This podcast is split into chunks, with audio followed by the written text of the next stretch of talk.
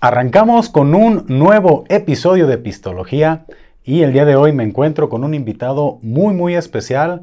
Muchísimas gracias Galo por aceptar la invitación aquí a Pistología.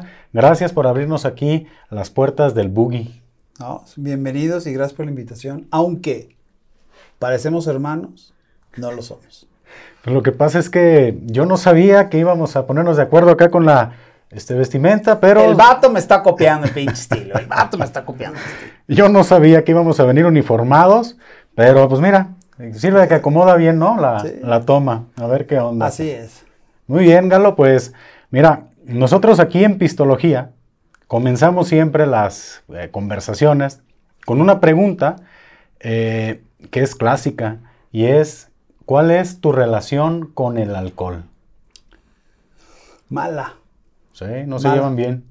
No, yo no pisteo, nunca he pisteado y nunca he tenido problemas de alcohol, pero he estado muy cercano a problemas de alcoholismo serios y severos y eh, para los que sí pistean, para los que sí se ponen hasta la madre y es prioridad en tu vida, piensa en los que están a tu alrededor, a veces no está tan padre cuidarlos.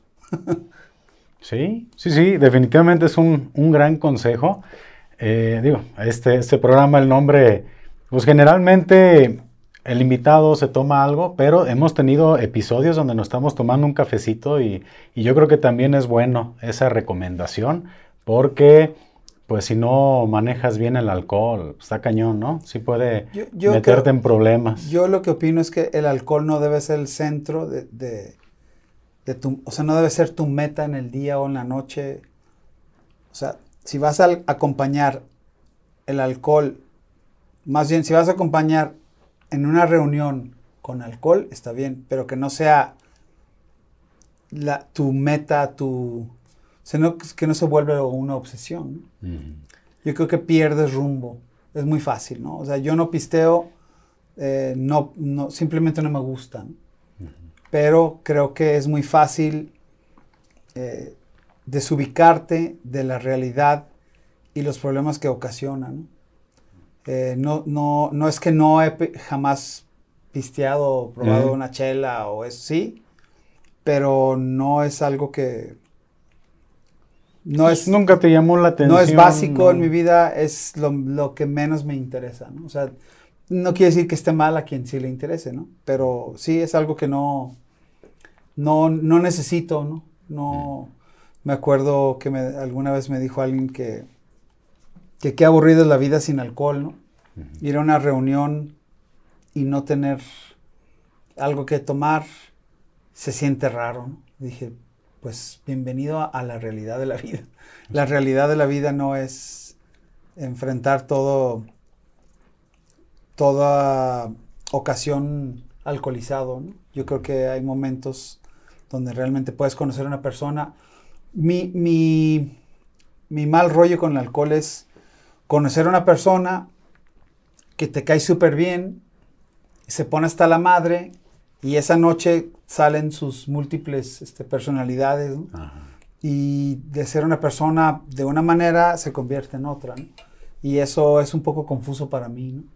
Sí, yo creo que, como lo comentas, eh, ya las personas, eh, y es que es ya cuando caes en el abuso, ¿no? Creo que sería el peor invitado de tu programa, porque todos están ahí pisteando y yo nomás estoy cebando, pero bueno, este, salud, yo no, no, no, les quiero cebar la fiesta, pero eh, todo bien. Todo chido, no, perfecto. Sí, sí puedo estar muy de acuerdo, porque sí considero que el alcohol deja de estar chido cuando hay abuso. Ya cuando hay un exceso, ya cuando llegas a, un punto en el cual, eh, pues incluso llegas a cambiar tu personalidad, pues la gente a tu alrededor sufre. Y nosotros un mensaje que tenemos también aquí en Pistología es el beber, sí de manera consciente, sí de repente hacemos alguna invitación a probar alguna que otra bebida, pero siempre es con, esa idea de, de la moderación porque socialmente, incluso a nivel de salud, pues sabemos que es lo mejor, ¿no? Incluso no, tomarlo. Pues digo, no, tiene que ser así, ¿no? Hay quien sabe controlar y tiene sus, pone sus límites, ¿no? Mm. El problema es cuando no hay límites y simplemente no te das cuenta que tú no cambiaste tu personalidad. El alcohol ayudó a que tú, o sea, tu comportamiento cambie de una manera radical. ¿no? Eh, también la irresponsabilidad que conlleva, pues no sé, cualquier trabajo profesional o cualquier compromiso. Creo que también, yo creo que no, no hay que depender del alcohol, ¿no? Hay que, hay que aprender a controlarlo. Pero bueno, no, estamos aquí para regañarlo, estamos aquí para, para contarles más cosas. Muy bien, y es que me imagino que a causa del alcohol han habido muchas, pues probablemente malas experiencias, ¿no? Como lo mencionas, probablemente gente con la que has trabajado de manera, este, en alguna ocasión pudo haber habido algún problema por esa situación y pues entiende perfectamente que no sea una, una parte importante. Pero me gustaría platicar también de otras cosas contigo, Galo. Les voy a platicar un una anécdota de, lo que sucedió con el alcohol. ¿Va? En el 1994 tuve la oportunidad de abrir un concierto en el Palacio de los Deportes, dos días seguidos, dos, noches. Eh, yo tocaba con Cuca y le abrimos a Aerosmith. Ok. Y esa noche tuvimos que firmar un contrato, no podía haber alcohol en el recinto, ¿no? O sea, en, en, el venue, en el lugar, ¿no? Que el Palacio de los Deportes en la Ciudad de México, porque los integrantes de Aerosmith estaban rehabilitados y entonces eh, tuve la oportunidad de conocer al vocalista y él mismo me dijo, ¿sabes qué? Eh, le preguntaron, oye, ¿ya, ya, conoces el pulque? Y le explicaron que él dice, no, no, no, no puedo, no puedo ni quiero conocer porque yo tengo problemas de drogadicción y alcoholismo y entonces una cerveza lleva a dos y dos lleva a una jeringa y una jeringa la venden en cualquier farmacia. Entonces, creo que el nivel de, aprendizaje con esas palabras eh, puede, puede, ser más fácil de entender eh, el problema mayor, ¿no? una cosa lleva a otra, ¿no? Nunca es directo. Entonces creo que, eh, pues yo que no, que no tomo, pues, y él que es como un ídolo, ¿no? y él diciéndote con sinceridad que no, o sea, él puso su límite, ¿no? y, continúa teniendo problemas, ¿no? Pero pone su límite, como dicen, es, es, un día a la vez, ¿no? Entonces creo que hay que aprender a respetar a los demás. A lo mejor tú quieres pistear, pero el otro no pistea, ¿no? O el otro no quiere pistear o no está pisteando ya porque está rehabilitado. De alguna manera, eh, la vida es chingona conociéndola como es. ¿no? En, ahora sí, en plena lucidez, ¿no? En tus cinco sentidos. En tus cinco sentidos, yo creo, yo creo que sí. Yo creo que sí, la, raza que de plano ya vive a lo mejor en estado de, ebriedad, pues sí desperdicia mucho tiempo, ¿no? De su vida, pues en, otra onda y no estando y viviendo la vida, pues en su plenitud, ¿no? Pues hay, hay, que, hay mucho que conocer en esta vida, ¿no? No, no se pierdan la oportunidad que nos brindan para, para conocer esas maravillas. ¿no? excelente. Oye, Galo, y pasando aquí a, otros temas más musicales, eh, me gustaría que nos platicaras cómo, cómo es que tú haces clic con la música, en qué etapa de tu vida sentiste ese, no sé, esa revelación que he dicho, ah, caray, la música me gusta y no solamente, digo, yo creo que a todos nos gusta mucho escuchar música, eh, en cierto grado creo que todos somos melómanos, pero ¿cuál fue el momento en el cual tuviste esa revelación en la cual dijiste, no solamente me gusta escuchar música, sino que también me dan ganas de, ejecutar, de interpretarla? Pues la música siempre me llamó la atención, siempre me encantó escuchar la radio, ¿no? Eh,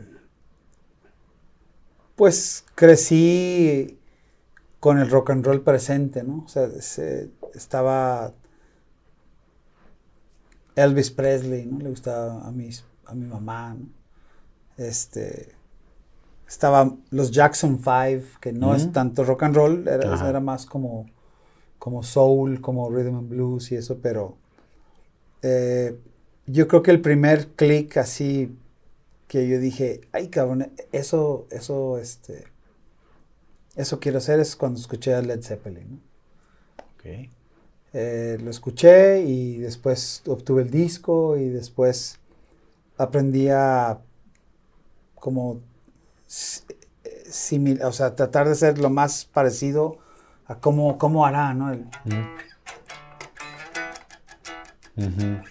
este, y los, lo escuchas y, tratas de imitarlo y, y, esa onda de sin haber estudiado, de, de, intuir cómo va y suena parecido y luego te juntas con un amigo que también, eh, según él, conoce la, la rola esa y la toca diferente que tú y dices, ah, cabrón, suena más parecido a como es, como lo toca él. Que como... Entonces vas conviviendo con otros amigos músicos y vas aprendiendo muchísimas cosas.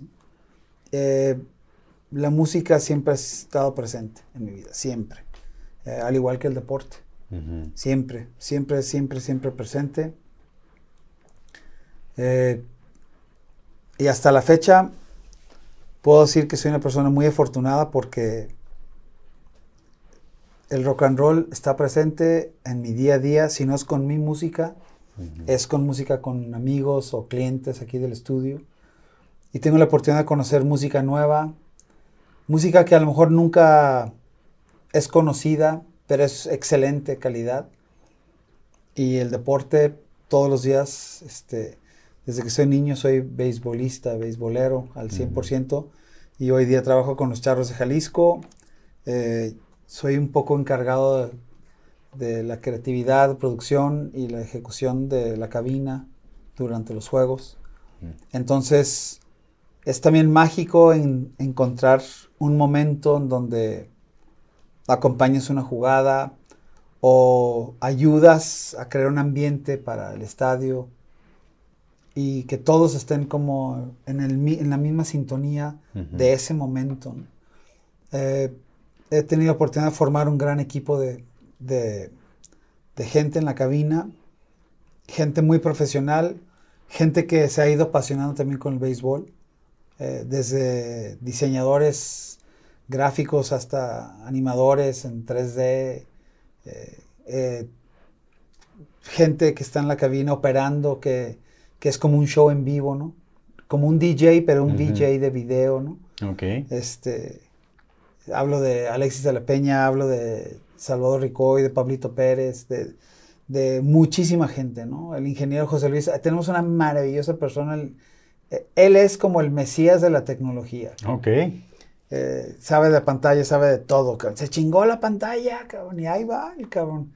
Hay que reparar esto, y ya se jodió este, ya no está conectando el software con esto, y sabe todo, cabrón. E, es, de esas personas que realmente sin él tiene serios problemas. De plano, es así como el, cerebro de la ejecución, me imagino. Pues es el ingeniero, salva todo. ¿no? Ok. no Salvatore, salva, todo. Es que me imagino que la adrenalina, ahorita que tú comentas en ese tema, ha de ser mucha, ¿no? O sea, traes el evento, está todo corriendo, y pues me imagino que hasta eso lo hace adictivo, ¿no? El decir, híjole, estamos aquí, el reto, ya falló esto, córrele. Este, aparte, pues me mencionas esto del entretenimiento deportivo, ¿no? Con los, es con los charros. Con los charros.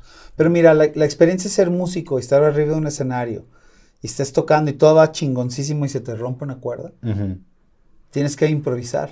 Claro. O estas, estos aparatos no, tienen, o sea, los fierros no son fieles. O sea, no, eh, una computadora, un amplificador, eh, lo que sea, se puede joder en, cualquier momento, ¿no? No tiene palabra, vaya. Dice la ley de Morphy, ¿no? Si se puede descomponer, se va a descomponer. Sí, claro. Y hay que saber cómo improvisar y salir del problema, ¿no? Realmente creo que somos un equipo de trabajo con muchísimo callo, ¿no?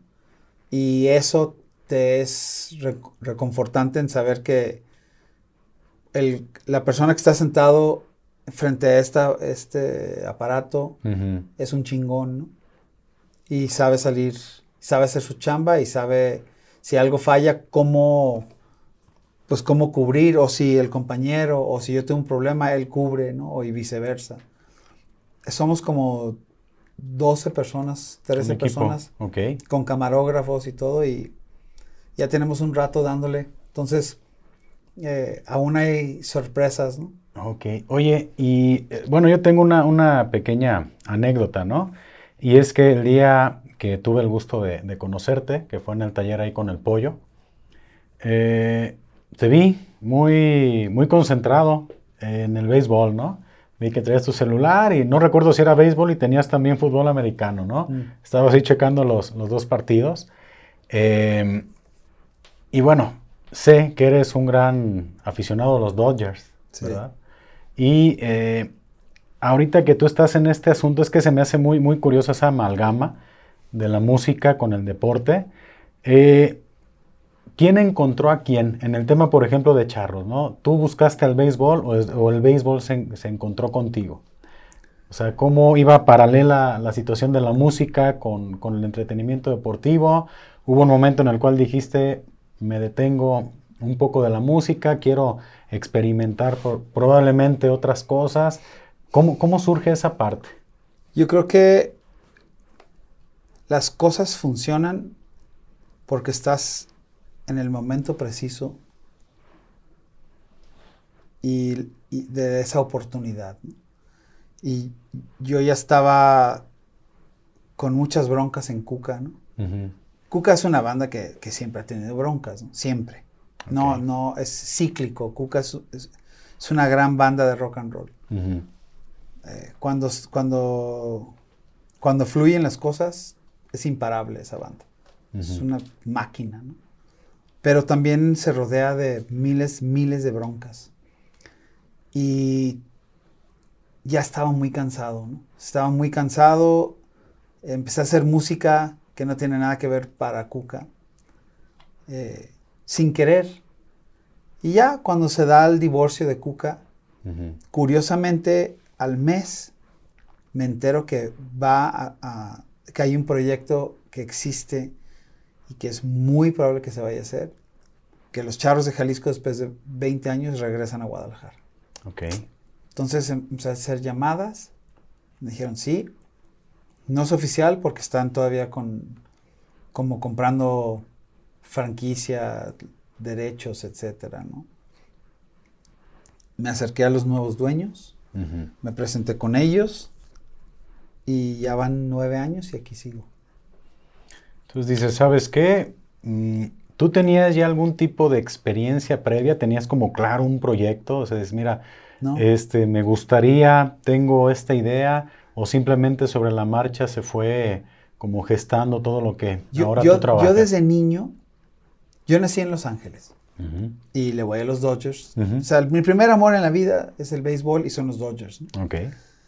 Desde niño yo iba al estadio y yo veía eh, así como aquí salen que los que venden chelas o guasanas o cacahuates o pizzas o lo que sea dentro del estadio. Yo me acuerdo muy bien que había unas como, como nieves, como helados, este, y era como un vaso y te daban una cuchara, O comprabas un dogo, ¿no? O los cacahuates. Y me acuerdo que salía el tipo y peanuts, peanuts, y así le hacías así. Y de repente el cabrón agarraba la, bolsa de cacahuates y mm. lo aventaba. Y lo aventaba, pero, o sea, le atinaba al, que le estaba solicitando la bolsa de cacahuates. Ok. Y luego pasaban la lana, así el, dólar, ¿no? Ajá. Así entre todos y ya. Entonces yo decía, no mames, yo, yo debería trabajar aquí. Yo, si yo trabajara aquí, yo podría ver todos los juegos de los Dodgers. ¿no? Todos podría ver. Ok, ok, o sea, esa fue como la. Sí, o sea, tenía, no sé, cinco o seis años. Y cuando surge este proyecto de charros, yo tenía conocimiento del ambiente que yo conocía como espectador a un estadio. Nunca, ahora, ok, ya estás, ahora realiza todos los contenidos. ¿no? Todo lo que vas a escuchar y lo que vas a ver, realízalo. Entonces es curioso cómo hay muchísima gente que yo conocía del medio del espectáculo, que son grandes eh, ingenieros, este, técnicos, animadores, etc. El problema es que no muchos saben de béisbol.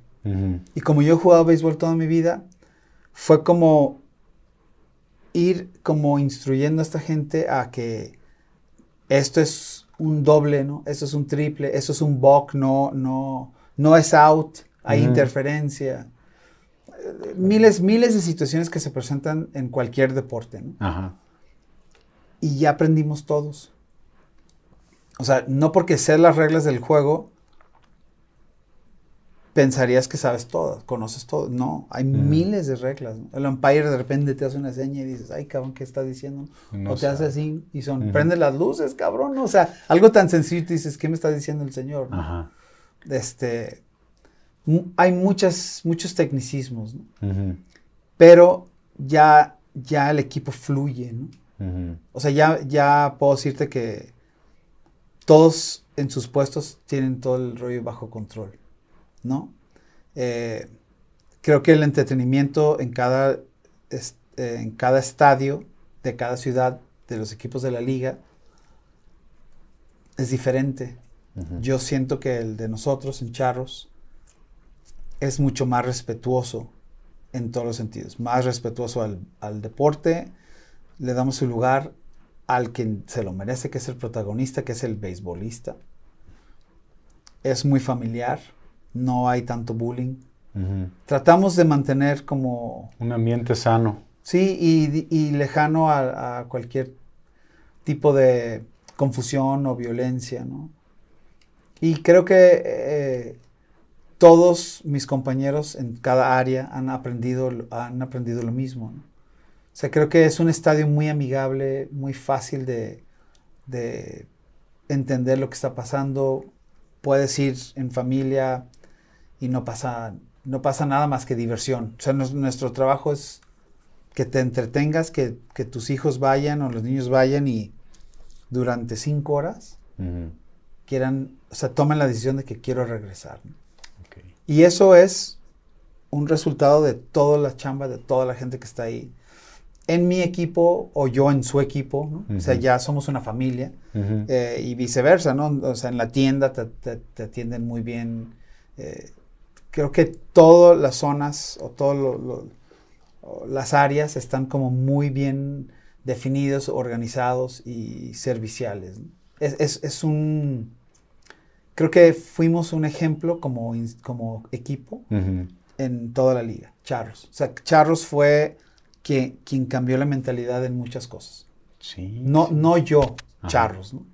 En general, sí, sí se notó mucho eh, ¿cómo podría decir? Pues la, imagen como marca también comenzó a hacer mucho ruido, comenzó... Yo lo noté, digo, las redes sociales al final siempre nos terminan como marcando ciertas tendencias y sí es muy, muy notorio pues que se ha hecho un buen trabajo con, todo, pues la imagen, todo lo que han estado realizando, ¿no? Hay mucha visión, hay mucha visión, hay, hay gente muy capaz. Eh, siempre hay avance, ¿no? Eh, la nueva administración, los nuevos dueños, tienen una mentalidad también, hay mucha unión y eso es increíble, llegar a un lugar a trabajar y que te dé gusto, ¿no? O sea, han, encontrado eh, restablecer como el gusto de, pertenecer a Charros, ¿no? El trato es increíble, somos una gran familia, eh, no sé, estoy muy a gusto, o sea, estoy muy a gusto y y combinar la música y, mis dos pasiones en la vida. Soy, soy una persona muy afortunada que puedo hacer esto, ¿no? Estudié ciencias de la comunicación y también se puede aplicar dentro de todo, ¿no? Entonces tú ves que puede llevar de manera paralela por mucho tiempo más música y béisbol. O sea, tú sí consideras que esto es, ya va a ser el camino, te sientes cómodo pues haciéndolo, no, no ves dejando una cosa u otra.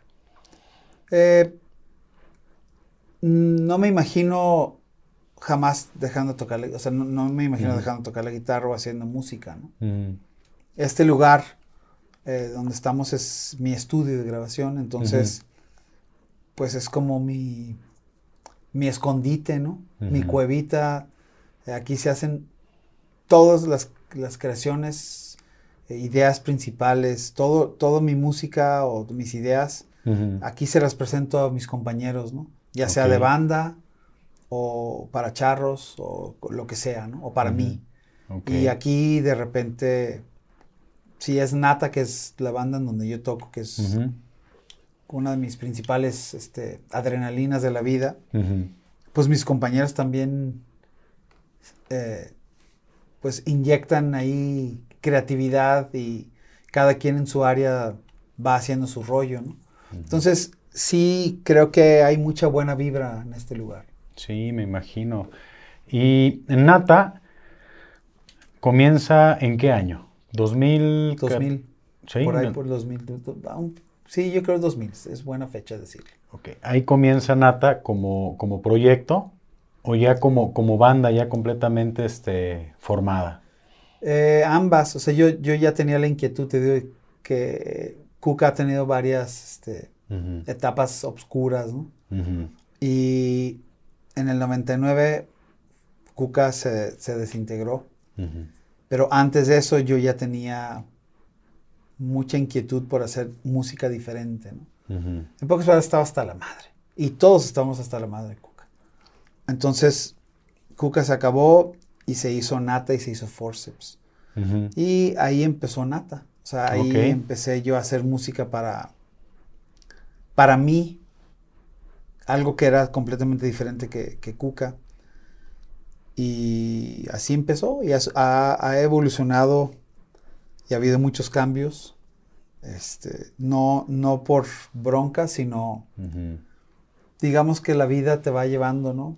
Y se presentan oportunidades para unos y para otros y entonces y este, este nata de la actualidad es, me atrevo a decir, una banda que, tiene un talento muy peculiar, muy, muy este, envidiable. hay, es una muy buena banda, muy, muy buena banda. El vocalista es un fuera de serie, el baterista es un fuera de serie, el bajista es un fuera de serie. Y son mis amigos, Eso es lo más chingón. Trabajar con gente tan capaz, tan, de tanto talento y que tengan eh, la sencillez, que somos como, pues somos hermanos, ¿no? Y entonces eh, es interesante ver cómo nace una idea, tan fácil como este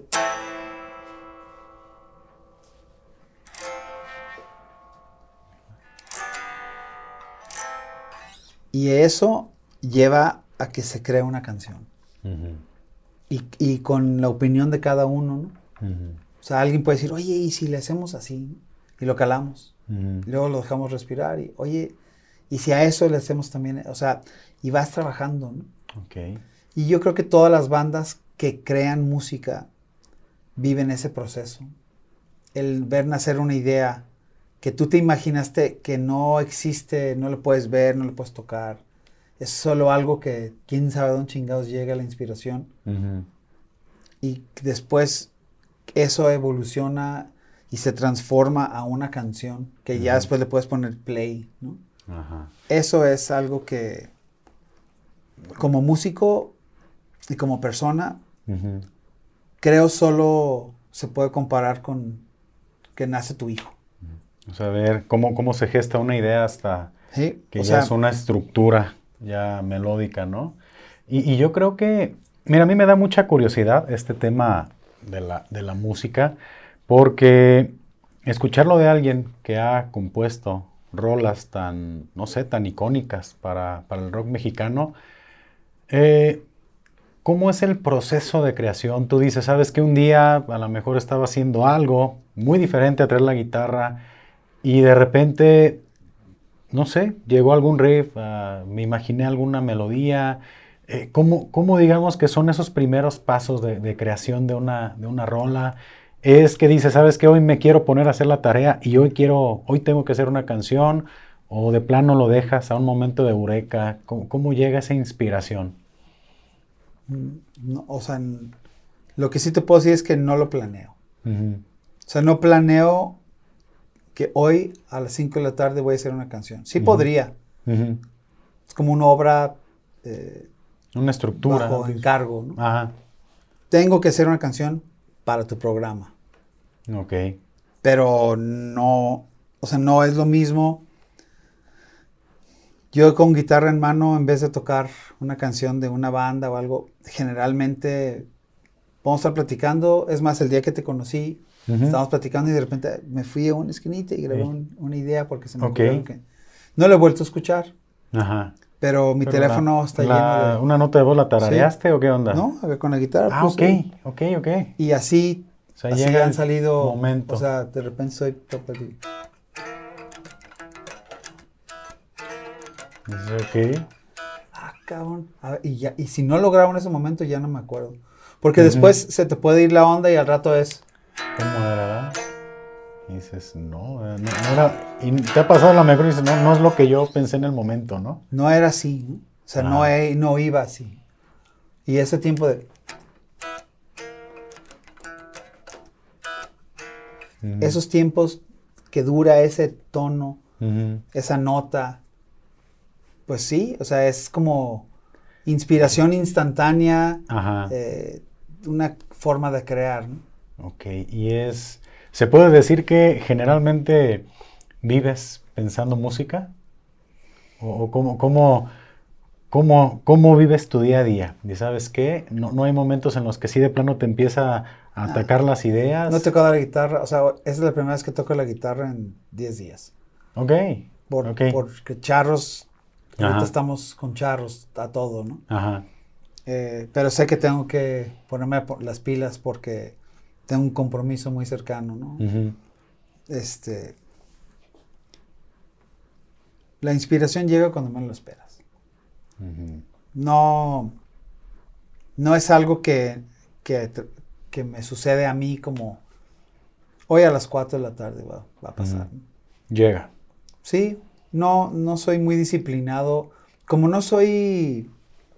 Bueno, más bien, como soy lírico, que quiere decir que no estudié, Ok.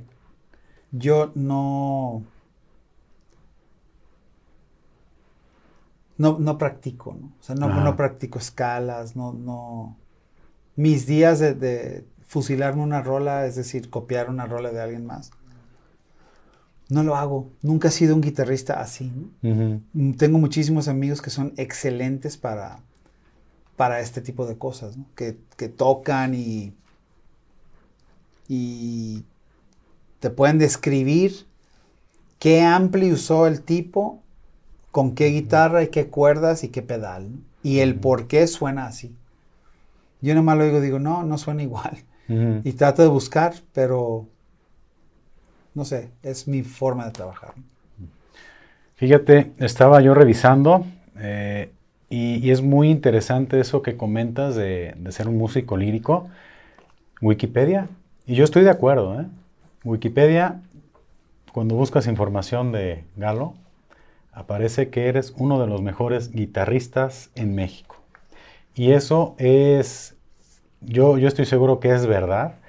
Y es muy, muy chingón el, mensaje de, de que a veces lo que necesitas es la pasión de desarrollar algo bien hecho, más allá de, de algún estudio que te pueda este, respaldar, ¿no? Es pues, un mensaje importante, creo que es un mensaje fuerte para toda la gente que, que a lo mejor tiene miedo de, de hacer algo porque no siente un respaldo académico, ¿no? Decir, pues anímate, o sea, te gusta hacer algo, hazlo con pasión, trata de hacerlo bien.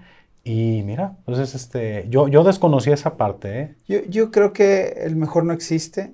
Es, es un halago para mí que, que, que reconozcan eh, o que me reconozcan por lo que hice, ¿no? Para mí es increíble, no se hizo, las cosas no las hago en búsqueda de ese reconocimiento. Soy mi peor crítico, mi, mi peor juez, ¿no? Me traigo un ultra chinga, no tienen ni idea cómo me Eres el maltrato. principal verdugo, dices. Sí, no, estoy grabando no me y gusta, no, no, no. está bien. Y muchos pueden decir, no, está bien loco este güey. Pues sí, sí estoy loco. sí estoy loco, sí, sí soy muy exigente, pero porque conozco mis límites, ¿no? Ajá. Y de repente puedo salirme de mis límites y digo, no, pero es que eso ya no suena a mí. Ya estoy, o sea, no, no, trato de, de, de que tenga, que, que mi personalidad se pueda transmitir en lo que hago, ¿no? Eh, yo no me considero el- de los mejores ni nada, ni, y en realidad no me interesa. Solo me interesa ser el mejor yo. O sea, tú eres, tú compites contra ti mismo siempre. Sí, pero no, o sea, reconozco que hay, o sea, en Guadalajara hay una cantidad de músicos impresionantes que muchos son muy conocidos y otros son héroes desconocidos. ¿no? Este, tengo un amigo que se llama Omar Guevara, que él era el guitarrista de Plástico. Ok. Y hoy día es el guitar tech o el asistente de guitarra de Sergio Ballín de Maná. Ok. Si tú escuchas a Omar tocar la guitarra, realmente es impresionante. O sea, es un guitarrista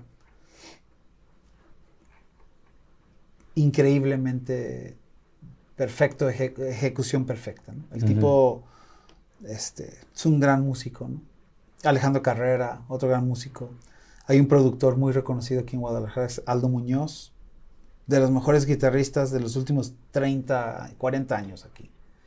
Este, muchísimos, o sea, hay muchísimos.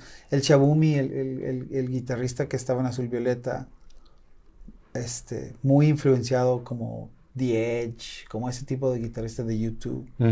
Tremendo guitarrista. Lo digo porque he podido trabajar con ellos. Se los he visto como aquí en corto en el estudio y ves cómo piensan, sabes que tienen esa mentalidad de no, eso no es lo que yo quiero. Y eso está increíble trabajar con gente así, que entiende cuál es su meta y por dónde es y aquí no es. Sabes que vamos a grabarlo otra vez y, y eso está padre esa obsesión por obtener eh, esa, perfección individual. ¿no? es perfección para ti o para ti o para quien sea. Es, es, como cumplir con tu, con tu propósito. Y la lista es larga, ¿no? Hay, hay muchísimos guitarristas, ¿no? El Zipper, que vas a McCarthy y dices, Dios mío, este cabrón, ¿qué pedo? ¿Por qué cabrón toca, no? Este, y vienen nuevos talentos, que morros. Tengo un hijo de 20 años que toca la guitarra, cabrón. Está dando duro. No, toca cabrón. O sea, yo llego a mi casa y digo, ay, güey, no sé ni cómo hizo eso, ¿no? De verdad que, que un oído, este, hay un chamaco por que se llama Rudy. Ajá. Este, viene del campamento de Hugo Rodríguez de Sul Violeta. También gran guitarrista, ¿no? Creo que es muy importante ser muy determinante con lo que quieres. Mi recomendación es no pierdas tiempo con lo que no quieres. Porque también conozco guitarristas o músicos que tocan en cuatro bandas, La que es su banda, la de covers, la que, la que se juntaron, hicieron música, no sé, popera. Y también otro amigo les invitó a la banda de reggae ninguno de estos proyectos les, interesa tanto como el de ellos. Pero curiosamente todo mundo los conoce porque les pegó la banda de reggae. Ok. Entonces, no es que el reggae sea malo, pero el tipo está tocando algo que no le gusta. Y entonces empiezan como los conflictos internos personales, ¿no? Ah, es que esto no me gusta, y luego se sale de la banda y le dan la madre a la química de la banda que ya existía porque era una buena banda de reggae y entonces... No era lo que traía el... Sí, pero de todos modos también la banda medio... O sea, al momento de salir un elemento, la música es, es complicado también. O sea, yo creo un que... equilibrio, ¿no? Es sí. buscar equilibrar y, digamos, sale un miembro y es... Pues otra vez, digo, creo que sacas de balance todo, ¿no? Sí, sí. Si tú sabes lo que buscas y sabes lo que te gusta y lo que tú quieres hacer, esa es la clave, ¿no? Porque muchas veces te van a hablar de, sí, pero esto, esto no va a pegar. Es que esto no va a gustar. Pues tú nomás pregúntale, ¿y a quién no le va a gustar? ¿A ti o a mí? Porque creo que es más importante que te guste a ti. Bueno, no creo, estoy seguro. Lo más importante es que te guste a ti. Tú tienes que hacer música o tienes que trabajar y ser el jardinero más chingón que puede haber, ¿no? Si eres un jardinero, pues el más chingón. ¿Qué es eso? Pues ten tus herramientas al madrazo, no te transieses al cliente, haz tu trabajo bien, cuida los detalles. Es lo mismo como si tú te enfermas y vas con un doctor, si te dice el doctor, oye, ¿sabes qué? Este, pues tómate esto, cabrón, ¿no?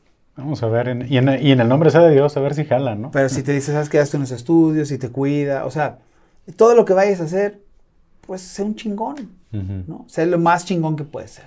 No, como no, lo digo como el chicharito, ¿eh? pero... este, ¿Cómo dices? ¿Cosas chingonas? ¿Cómo? Pues sí, cierto, ¿no? O sea, Está bien. Pues claro, yo creo que sí. Yo creo que México necesita es, esa... Necesitamos tener esa mentalidad, ¿no? Este... ¿Cómo? Ojalá y los, la gente este, que tiene autoridad aplicara eso, ¿no? O sea, si el cabrón se pasó al alto, pues brothers, no, no extiendas la mano para recibir la pinche mordida. Chingatelo con la multa, que le duela pagar la multa. O sea, solamente vamos a aprender cuando, o sea, por el proceso correcto, ¿no? Pero en fin, o sea, creo, regresando al rollo de la música, haz lo que te gusta, cabrón. ¿no? Te puedes decir, no, es que a mí me gusta de todo. Eh, no lo creo. No puedes ser bueno en todo. Nadie es bueno en todo. ¿no? O sea, eso, esos pinches concursos que hacen en la tele de la academia y la voz. Y hoy cantas esto, mañana esto y después esto. Es una pendejada, o sea, ¿por qué tienes que cantar algo que no te gusta? O sea, quieren crear un producto, pero tú no necesitas para hacer un producto, necesitas para ser tú. Cantando y contagiando con lo que tú eres bueno. Eh, ¿Qué, ahora sí, cuando tú comienzas a hacer música, obviamente, como tú dices, ¿sabes qué? A mí, a mí me gustaba crear la música que a mí me gustaba. ¿Cómo, ¿Cómo fue ese momento en el cual descubres que eso a lo que tú le metiste tanto feeling, como algo muy personal, muy, muy particular, le empezó a gustar a la gente? ¿Cómo, cómo fue así? Ah, caray, ese momento de, revelación en el cual te, llegó la, la fama de decir, mira, yo no sabía que, a tanta gente le gustaba lo que hacía. ¿Cómo fue que comenzó esa retroalimentación y, qué sentiste en el momento en el que dijiste, órale, no creí que, mis ideas iban a hacerle tanto clic a la raza? Yo, yo creo que no eran mis ideas, era el trabajo de banda, ¿no? Ok. Pero yo me acuerdo un momento muy especial. Eh, aquí en Guadalajara había un lugar que los miércoles tocaban todas las bandas. tenía el título, de, se llamaba Nexos en un, como una discoteca que era Ciros, pero todos los miércoles se llamaba Nexus. Ok. Y me acuerdo muy bien que tocamos con Cuca y tocamos una canción que se llama Me Vale Madre. Y me acuerdo que toda la gente nos estaba escuchando y estaba escuchando la letra. Ok. Y estaban atentos, entonces ese fue el primer momento en donde yo dije, ay cabrón, aquí no es como algo nada más. O sea, no están tomando, pisteando, ligando. la música no es de fondo. No, aquí ya están escuchando a Estaban como muy atentos a todo lo que hacíamos. Ajá. Y yo creo que también era como porque éramos una buena banda. Y lo mismo sucede con, otras bandas, ¿no? O sea, lo mismo sucede con Jumbo en Monterrey, o sea, es una gran banda, ¿no? Y con Azul Violeta, y, y con Rosos Ocultos, y, seguramente con Molotov, o sea, están tan, tan seguros de lo que están haciendo.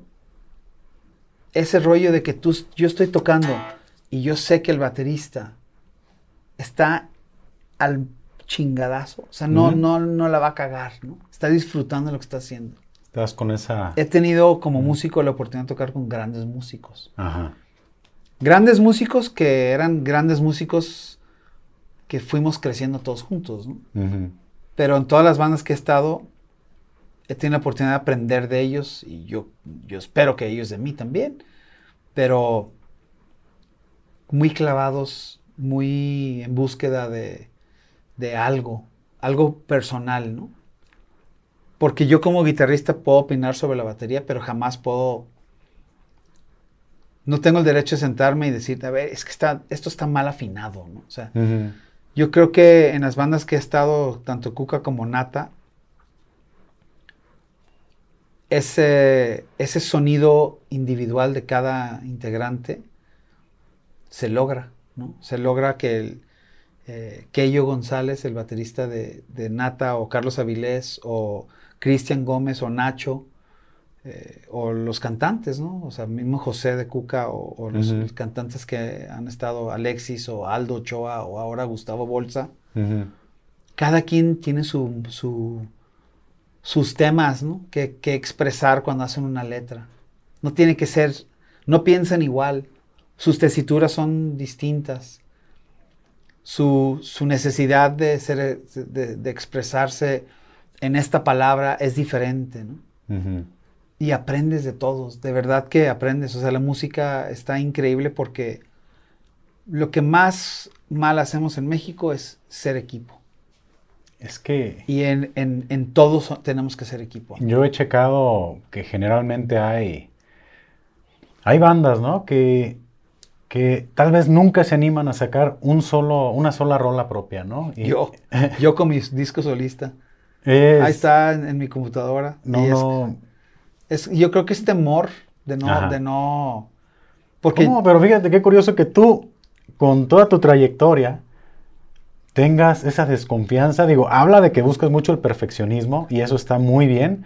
Eh, pero yo casi diría, yo, yo casi puedo estar seguro que si ya es algo que, la, que elaboró este Galocha, pues yo creo que pues debe de tener este, mucha calidad y debe de ser... Todas las, todos los compositores y todas las bandas hacen malas, medianas, buenas y chingoncísimas rolas.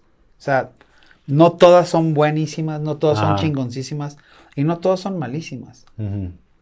Pero por eso yo creo que esa gran mentira de ¿cuántas rolas van a grabar? Pues tenemos 10.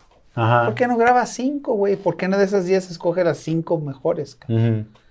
y, y, y, entonces, o si quieres un disco de 10, pues haz, un, haz 20 rolas o 15 rolas. y sea muy crítico internamente con qué es lo que vas a mostrar, ¿no? ¿Cuál es tu, es tu carta de presentación?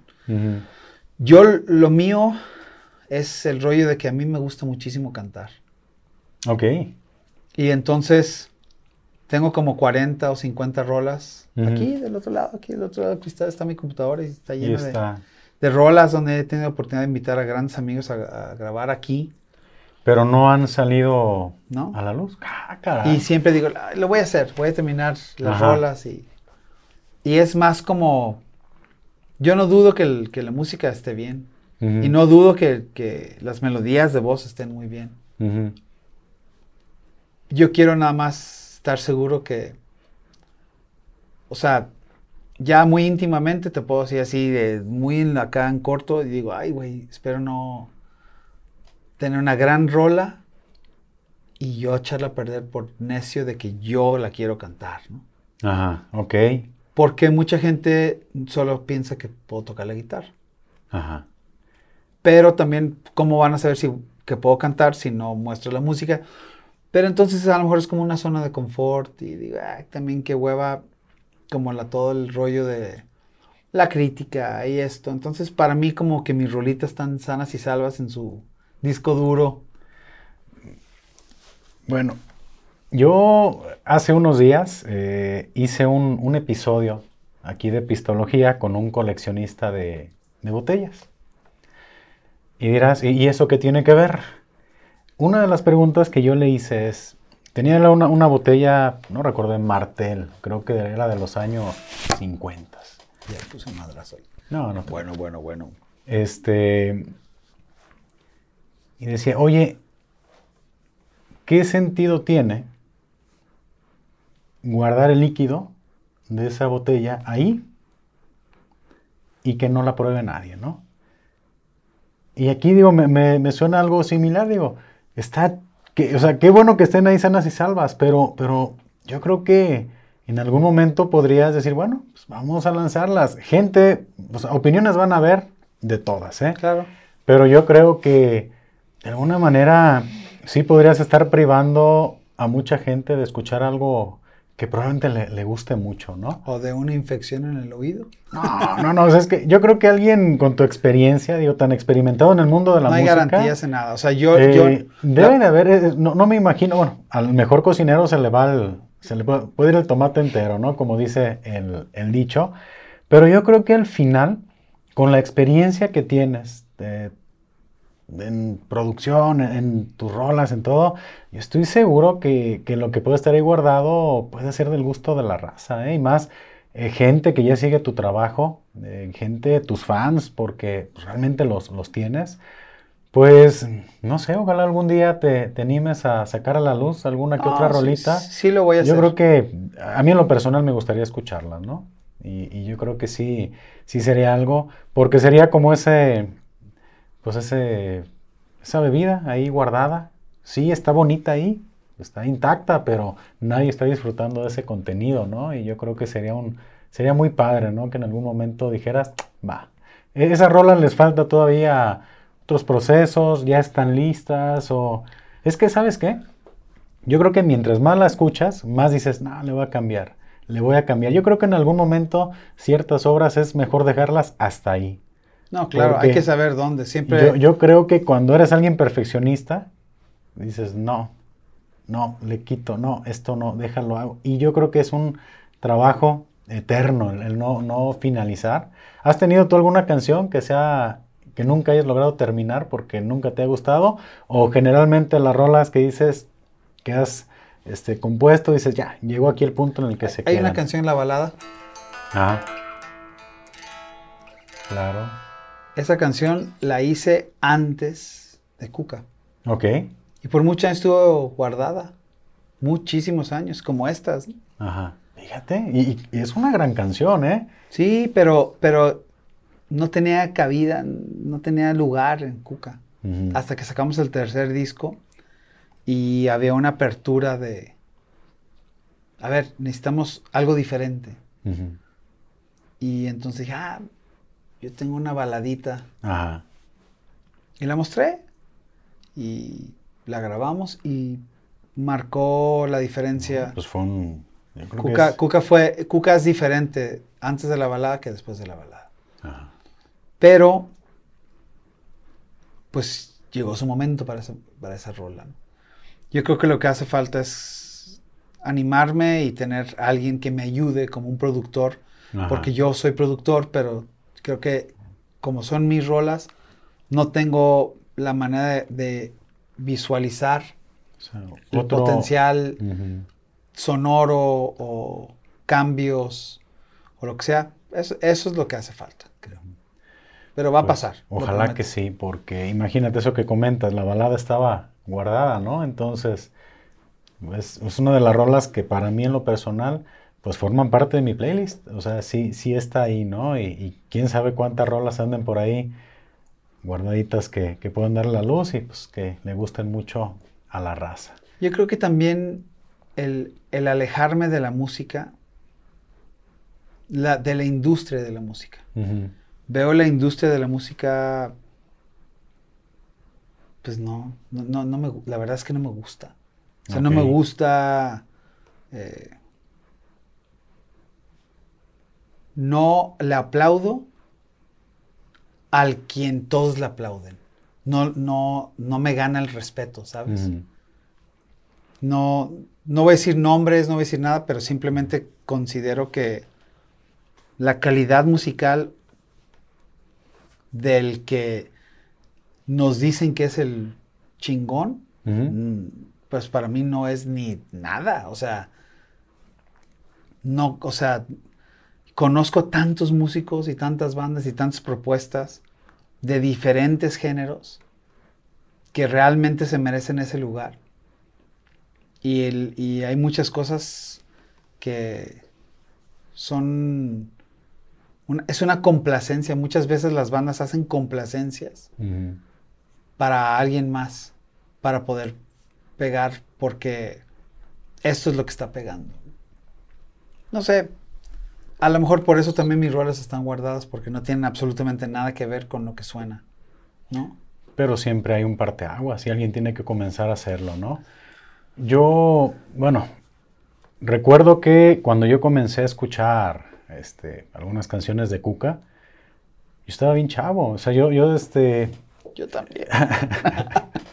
estaba, recuerdo en secundaria más o menos.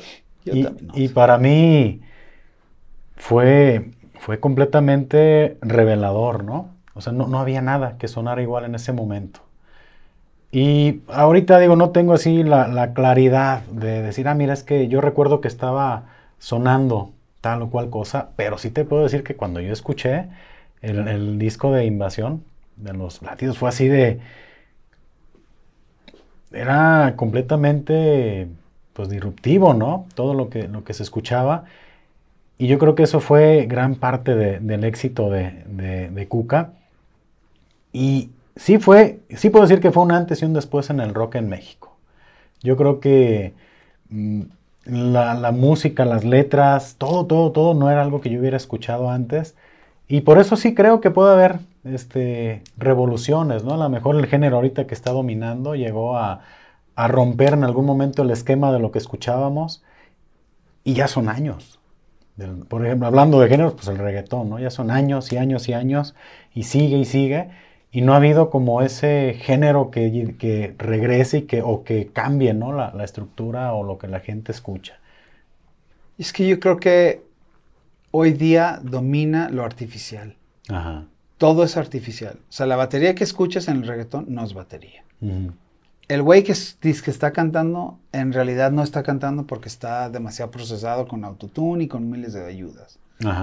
Eh, vas a un concierto, y el 50% de los instrumentos que estás escuchando ni siquiera están en vivo porque todo está... Sintetizado, este, está grabado. Pues, hay secuencias. Y está increíble las luces y el show y todo. Pero todo está secuenciado porque como no hay instrumentos reales, o sea, vaya, la música que a mí me gusta es muy diferente. Yo admiro mucho este, la gente que se sube a partirse la madre durante años y que logran perfeccionar su onda, su estilo. Para mí eso es música, ¿no? Que tú escuches una persona y que lo vuelvas a ver y digas, ay, cabrón, toca mejor que ahora, ¿no? O qué buena rola hizo, ¿no? O qué bien cantó. Pero ese, ese lado humano es lo que yo extraño. Eh, claro que hay bandas que, que lo hacen, pero no es la banda que le aplauden. ¿no? O sea, no es la banda que le aplaude todo mundo. Y me preocupa eso. Y luego digo, bueno, si a todo mundo le gusta esto y a mí no, pues reconozco, yo soy como la población, el sector minoritario, pero estoy tan feliz ahí, cabrón. O sea, no, no, hay muchísimas cosas que no entiendo cómo pueden gustar o cómo puedo perdonar, ¿no? Como público, como personas. ¿Cómo puedes pagar un boleto y no darte cuenta que el cabrón no está cantando o que está cantando terriblemente mal o que está tocando muy mal? Estás pagando por ver nomás hay un mono en el escenario sin ejecutar absolutamente nada, ¿no? Yo creo que sí está... Y hay gente que toca tan bien y se tuvieron que retirar porque porque no estamos acostumbrados, ¿sabes? En, México no estamos acostumbrados a apasionarlos con la música.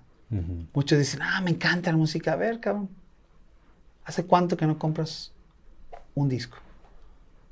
¿Hace cuánto que no pagas por descargar un tema digitalmente?